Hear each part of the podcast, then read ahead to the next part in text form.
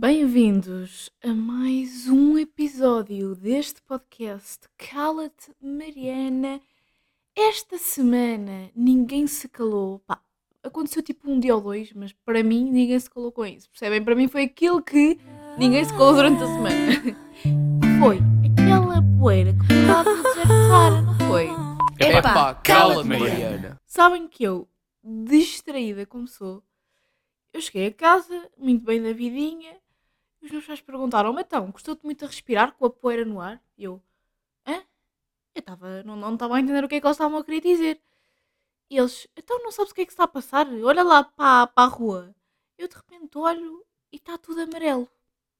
Ou seja, eu passei pelo aquele dia em que estava tudo amarelo, laranja, whatever, hum, sem ter percebido isso porque eu simplesmente não olhei para o céu, não é? Temos aqui um grande exemplo do quanto eu vivo em piloto automático e distraído daquilo que se passa à minha volta. Aliás, eu vi um Insta Story que eu tenho que partilhar com vocês uh, da Oana que eu juro que isto é tipo a minha vida resumida. A minha ansiedade, a minha vida é tudo resumido e, e é a explicação do porquê de eu estar sempre em piloto automático. I have constantly consumed. I have. Não, desculpem o meu inglês agora. I have to constantly consume content, con- content because if I have a second to think, I will go insane. Eu tenho que estar constantemente a consumir conteúdo, eu tenho que estar constantemente não no presente, um, porque se eu tiver um segundo para pensar, eu vou à loucura. e isto é mesmo verdade. Eu estou nesta semana. Pá, eu sinceramente não tenho assim grandes temas para falar no episódio de hoje, mas sei que o, o tema principal vai ser uh, Covid. Porquê? Porque ele atingiu pela segunda vez aqui a nossa casita. Nós já tínhamos tido em agosto e acontece que no domingo passado uh, a minha mãe estava-se a sentir. Uh, estava-se a sentir constipada e como nós temos a minha avó cá em casa que eu já vos expliquei que obviamente é uma pessoa de grande risco para o Covid, nós temos alguma precaução e ela decidiu ir fazer um teste só naquela, não é? Só porque estava, não estava a sentir muito bem e poderia ser Covid. E não é que dá positivo, malta. Pois é, deu positivo. A minha avó foi-se imediatamente embora e eu, meu pai e o meu irmão vamos a fazer os testes. E então não é que uma, isto, a ordem foi assim: o meu pai fez positivo, o meu irmão fez positivo. E eu disse na brincadeira: Ah, eu também nem preciso de fazer agora, não é? Eu já sei que estou positiva. E então não é que eu faço e estou negativa, malta. Eu que tive o tempo todo com eles, almocei com eles, estava a fazer os testes naquele momento com eles, todos sem máscara, todos lado uns dos outros e estava negativa. Yeah. Uh, e agora, segundo as novas regras, tu podes fazer a tua vida normal. Só, só ficas em casa se estiveres positiva. Portanto, eu mesmo com três pessoas positivas em minha casa, eu poderia fazer a minha vida normal. Podia ir à escola, um, pá, normal. Tinha que estar isolada deles. Só que eu pensei, eu mais tarde ou mais cedo vou dar positivo. Então é melhor eu na segunda-feira não ir à escola, porque isto entretanto aconteceu domingo, eram para aí que 5 da tarde. É melhor eu na segunda-feira não ir à escola porque eu provavelmente vou dar positivo. E nós já estávamos mesmo com essa mentalidade de que todos íamos apanhar. Obviamente que eu tive cuidados, mas sinceramente eu já não estava a ter aqueles cuidados extremos. Um, mas então não é que eu faço teste segunda, terça, quarta, quinta e eu estou sempre negativa. E depois acabei por ir à escola, obviamente, na quarta-feira, só faltei segunda. Quer dizer, faltei não porque eu tive aulas online. Esta semana minha super estranha está toda documentada, documentada, aliás, num vlog que vai sair no meu canal do YouTube. Uh, não sei se é já esta semana, acho que é já esta semana. Pronto, vai sair em breve no canal. Vocês vão poder ver toda esta minha experiência covideira e super estranha. Eu tive aulas online na segunda e na terça, depois na quarta acabei por decidir ir à escola, até porque tinha um teste, mas para mim era super estranho, tipo, estar a ir para um sítio cheio de pessoas quando eu tinha em casa três pessoas positivas e como é que eu não apanhei deles? É essa a minha questão. Eu não sei se fiquei imune da última vez que nós apanhámos em agosto. Uh, o meu irmão tem uma teoria de que fui eu que apanhei, que eu tive a semana passada, eu passei-lhes a eles todos e quando eu fiz o teste eu já estava negativa, mas que fui eu que lhes passei. Pá, duvido.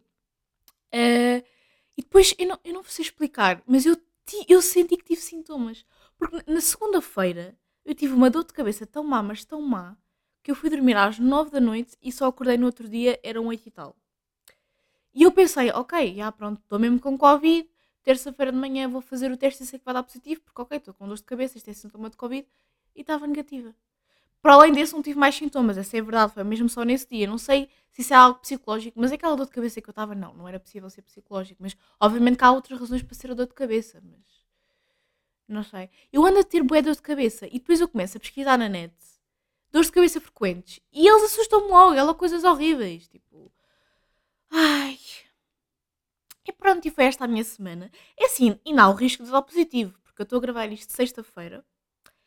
Uh, isto só sai ao ar na segunda. Ainda há o risco de eu ainda dar positivo. Não, mas não vou dar. Como é óbvio, se não apanhei até agora, não é agora que vou apanhar. Também vamos lá ter calma. Uh, ah, e o meu irmão e o meu pai, como não tiveram qualquer tipo de sintomas, tiveram só que ficar 5 dias em casa, o que para mim também é boeda estranho. Isto, é- isto agora está tudo estranho, mas agora está tudo livre, agora não há- já não há Covid. Foi o que eu disse no vídeo. Eu sei que isto é estranho, porque agora, tipo, já ninguém tem Covid porque já toda a gente teve. E eu já tive, já tive uma vez. Ahm, mas se calhar eu estou com Covid. Pai, a verdade é que eu não tenho assim muitos mais temas para falar. ahm, porque olhem, não vi nada de novo de séries e filmes. Ahm, o livro que eu estou a ler ainda é o mesmo do último episódio que eu falei com vocês, Os Oito Crimes Perfeitos. E eu tenho aqui outro tema apontado. Não sei até que ponto é que este tema é assim tão interessante, porque eu nem tive muito tempo para pensar e pesquisar sobre ele. É meio uma reflexão filosófica que eu quero fazer, mas não chega a ser uma reflexão filosófica, que é a forma como a publicidade mudou. A verdade é que, obviamente que tudo evolui e tudo há uns anos atrás era diferente do que é agora. Ok. Mas é engraçado ver como. E agora como é que eu vou desenvolver isto? Como a forma como as pessoas publicitam as coisas é totalmente diferente da forma como publicitavam. Eu já nem estou a dizer há 20 anos, eu estou a dizer se calhar há 10 anos. Estamos em 2022, em 2012, de certeza que a publicidade era completamente diferente. E uma coisa que eu acho que veio mudar isto tudo foram as influências. Porque agora, e eu posso estar errada no que eu digo, mas eu aposto que algumas influências ou alguns influencers publicitarem um certo produto dá muito mais lucro às marcas do que se calhar um anúncio de dois minutos na televisão. E é bué estranho pensar nisto. Porque se calhar mais gente vai estar a ver um anúncio na televisão do que vai estar a ver a influencer a falar. Mas a influencer tem muito mais poder para agarrar as pessoas do que um anúncio na televisão. E por vários fatores. Porque na televisão, primeiro há uma data de anúncios. E eu acho que as pessoas, quando há anúncios na televisão, simplesmente ficam com ódio daquele, daquele tempo de anúncios. Então simplesmente vão para o telemóvel ou vão fazer outra coisa. Acho que nem prestam tanta atenção. Mas como há vários anúncios, acaba por não haver um que salte assim à vista de uma maneira, sabem? Hum, porque é uma coisa totalmente impessoal, não é alguém que está a mostrar a usar aquilo no dia a dia, como poderia fazer uma influencer, Hum, não é algo que nos aparece naturalmente quando nós estamos a ver a, a televisão e sabemos que agora vem um período de anúncios. Pá, nós sabemos que ele vem, enquanto se nós estamos no Instagram, estamos a ver stories, não, não temos a noção que a seguir vem um anúncio, sabem? Então acaba por surgir com alguma naturalidade no nosso dia a dia. E ah, vo- vocês estão a acompanhar, não é? Isto faz sentido o que eu estou a dizer. Mudou mesmo muito a publicidade.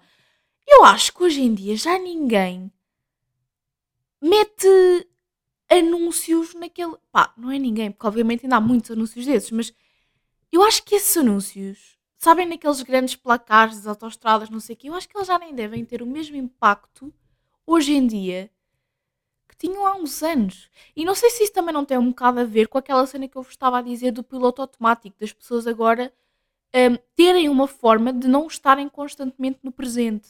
E portanto, uh, oh, e vocês vão dizer, ok, mas quando uma pessoa está a conduzir não está no telemóvel, supostamente, mas não é preciso necessariamente estar no telemóvel. Eu acho que tu, mesmo que não estejas a mexer no telemóvel, tu. Peço desculpa, estou só a fazer barulho com a caneta, mas quando eu estou a falar, eu gosto de estar a fazer alguma cena com as mãos. Um, quando tu não estás a mexer no telemóvel, tu de alguma forma tu estás a mexer no telemóvel. Porque tu nunca consegues carregar no botão de desligar do telemóvel e desligar completamente tudo aquilo que está aqui a acontecer. Sabem? Um, Porquê? Porque vocês sabem que pode surgir uma notificação a qualquer momento, vocês sabem que há mil, milhares de coisas a acontecer dentro deste meio digital enquanto vocês estão a falar, a pensar, o que é que seja. Portanto, mesmo que nós no carro não estejamos no telemóvel, nós podemos estar a pensar numa coisa que esteja a acontecer no telemóvel ou podemos estar a pensar em mil e uma coisas e estar só a conduzir em piloto automático, é uma coisa que eu acredito que já aconteça a muita gente. E eu sinto que isso há uns anos não era tão assim. Percebem? Sinto que, que as pessoas estavam muito mais concentradas naquilo que estavam a fazer. E por acaso é bem interessante, porque eu agora estou a dar em psicologia esta cena da atenção e da concentração e como é, como é que isto funciona a nível cerebral. E é bem interessante depois relacionar com a forma como as coisas evoluíram e como agora está tudo muito diferente daquilo que era há uns tempos. E porquê é que está tão diferente, não é? E entretanto, já estamos a partir aqui para uma coisa completamente diferente, já não tem nada a ver com a publicidade. Mas eu acho que tudo isto veio mudar isso. Porque agora nós já não queremos publicidade no mundo real, queremos publicidade no digital porque nós já passamos mais tempo no digital do que no mundo real. Não é? Sinto que é muito isto. E que mais assuntos é que eu posso falar? Posso falar-vos de mais um tema que eu pensei, não anotei porque eu estava assim, vou falar disto, isto tem algum interesse, vou voltar a tocar no assunto de reality shows. Mas porque, olhem, peraí, o meu irmão está-me a ligar, o meu irmão está lá em baixo, ele está-me a ligar, pá. Bem, peraí, malta, eu vou só lá abaixo buscar um chocolatinho quente e já continuamos aqui a nossa conversa, porque parece que a minha mãe fez chocolate quente, espera lá. Já voltei, malta. Ai, já tenho aqui o meu chocolatinho quente, portanto vou continuar a gravar o episódio com um belo de um chocolate quente. Ai, está aqui a pisar os fios todos do microfone. Bom, então, qual é que é este assunto que eu tinha, este assunto que eu tinha nada a pensar? Eu estou mais ou menos a acompanhar o Big Brother um, por causa da Bruna e da Marie, já vos tinha dito isso. E uh, eu sigo muitas influências brasileiras no Instagram e elas falam muito do Big Brother Brasil. Portanto, eu ando assim meio que a comparar os dois. E não se preocupem que eu não vou falar de coisas específicas nem de um nem do outro. Eu vou falar de um tema geral que toda a gente vai poder ouvir. Portanto, vocês não se vão cansar em ouvir esta parte, não se preocupem. Mas o tema que eu vos venho trazer aqui, será que. Primeiro é, será que em jogo vale tudo? E segundo, será que alguém deve ser uh, julgado no jogo só pelo aquilo que faz no jogo ou também pela sua vida cá fora? E porquê que eu mencionei isto do Big Brother Portugal, Big Brother Brasil? Porque no Brasil há muito mais o jogo, há muito mais uma estratégia, há muito mais. Enfim, até porque a própria produção e a, forma, a própria forma como o programa está estruturado permite isso. Em Portugal é muito mais o show-off, o entretenimento, o espetáculo, o ganhar dinheiro, o. Enfim, uh, o, as regras do jogo mudam todos os dias exatamente por isso, exatamente porque um, o que importa é o público, não é a experiência em si da casa. Se é como estou a fazer entender. E há muito esta diferença do no Brasil ganha o melhor jogador e em Portugal ganha o mais querido do público. O que são coisas, não são necessariamente diferentes, mas muitas das vezes são coisas diferentes. Porque Portugal não gosta muito dessa cena da estratégia e do jogo, gosta de pessoas que deem entretenimento à casa. Resumidamente, é isto. Um, obviamente que há exceções e enfim, eu também só estou a ver este, portanto, eu não posso falar pelos outros todos, porque obviamente há exceções. E quando eu digo que vejo, eu vejo mais as coisas nas redes sociais e as coisas do próprio site do que televisão. Tipo, eu não vejo o programa na televisão, eu não vejo a gala inteira na televisão, porque eu não tenho paciência para isso porque lá está, é só show off. Nota-se que aquilo é um programa só para entreter, só para ganhar dinheiro. E em relação à primeira questão do um, se vale tudo, Eu andei a pensar, e isto relaciona-se lá está com a segunda, com o ser julgado dentro do jogo ou fora do jogo.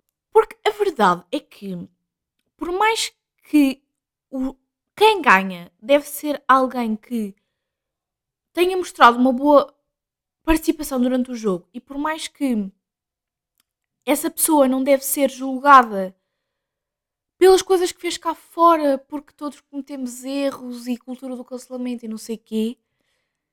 Também é importante nós termos a noção que quem ganha, ganha, não pode ser alguém que cá fora tenha feito coisas assim muito absurdas. Por mais que lá dentro tenha sido um carneirinho, mansinho, não pode ser alguém que cá fora tenha feito coisas absurdas. Neste momento, está no Big Brother Brasil um homem que traiu não sei quantas vezes a mulher, que já se provou que aquele não é boa raça, e ele, durante o jogo, toda a gente diz que ele é um ótimo jogador, que manipula toda a gente, que tem grandes discursos, grandes argumentações, grandes discussões, porque é isto que se valoriza lá no Brasil.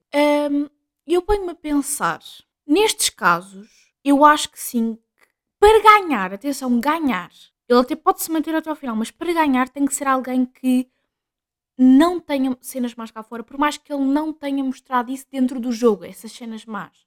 É como aquela questão do um, seguir. Não é seguir, é.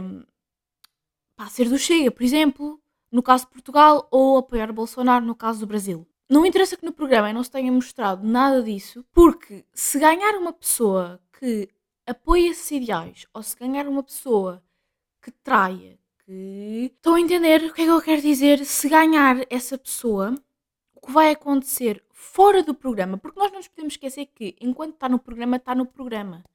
Mas quando se ganha um programa, já é uma coisa de fora do programa. Porque quando alguém ganha o programa, há toda uma outra vida depois. E nós vamos estar a dar o título de vencedor a alguém que depois cá fora vai só fazer porcaria. Percebem o que é que eu estou a querer dizer? E as pessoas vão olhar para essa pessoa como, ok, faz porcaria, mas ganhou o Big Brother. Então se calhar vão começar a passar pano, sabem? Às porcarias que essa pessoa faz. E eu estou a falar isto muito direcionado para homens tóxicos e boys lixo, como os brasileiros gostam muito de chamar, um, porque isso é o que mais acontece, mas obviamente que também há muitos casos deste acontecimento. Eu não sei até que ponto é que isto é um assunto assim tão incrível, mas pensem, por exemplo, numa mulher que está constantemente a perdoar o marido que a trai um, e que de repente vê como vencedor um homem que já traiu várias vezes. Então ela vai começar a pensar: ah, ok, então isso é ok. Percebem? É aí que eu estou a querer chegar. Tal como se dentro do programa a pessoa não mostrar qualquer tipo de um, ideias uh, do Chega, se for cá para fora e mostrar, já depois do jogo, porque depois do jogo já não interessa, não é? É porque não esqueçam que qualquer pessoa que vá para este tipo de programas, ela sabe o que é que ela pode ou não dizer, o que é que vai agradar ao público ou não. Lá está, isso acaba por ser um bocado o tal jogo. Um, se cá fora depois vier a mostrar esses ideais, vai toda a gente dizer, então, mas uh, ele é boa pessoa, então ele ganhou o Big Brother. Portanto, não interessa se ele está a ter esses ideais ou não. Ah, e depois também um problema de, de, dos reality shows é os fanáticos. Aquelas pessoas que comentam a toda a hora, que estão toda a hora a ver, e que lá está, mais uma vez, estão a utilizar aquele tipo de programas para uma escapatória à realidade que é completamente irrealista, porque as pessoas chitam-se completamente com um programa. E não estou a fazer aquele preconceito dos reality shows, a dizer que é mau entretenimento. Eu acho que esse nível de excitação é mau com qualquer tipo de programa, com qualquer tipo de conteúdo. Porque as pessoas, quando as pessoas vivem para uma coisa, Pá, nunca é bom. Nunca é bom. Mas é, malta. Se calhar vamos ficar aqui, por aqui no episódio. Vou deixar uma poll aqui em baixo para vocês me fazerem perguntas para eu responder em futuros episódios. Portanto, se vocês não me estão a ouvir no Spotify, vão ao Spotify só para poderem responder alguma coisa, perguntar alguma coisa. Um, pá, se isto funcionar, porque eu acho que isto vai dar para pôr. Uh, vamos ver depois como é que é na aplicação. Porque eu nunca vi isto em nenhum podcast que eu sigo. Nunca vi uma opção para um, fazer perguntas Mas supostamente no site, da- no site da Anchor dá para pôr. Portanto, vamos esperar que isto funcione e tem aqui em baixo, se tudo correr bem, a opção para me fazerem perguntas, tá bom? Foi um episódio mais curto, foi só assim para dar aquele update, aquele oi e vou embora. Espero que a vossa semana corra bem. Espero que não apanhem Covid. Sejam felizes. Vamos viver no presente e hum, é isto. Ouçam no próximo episódio.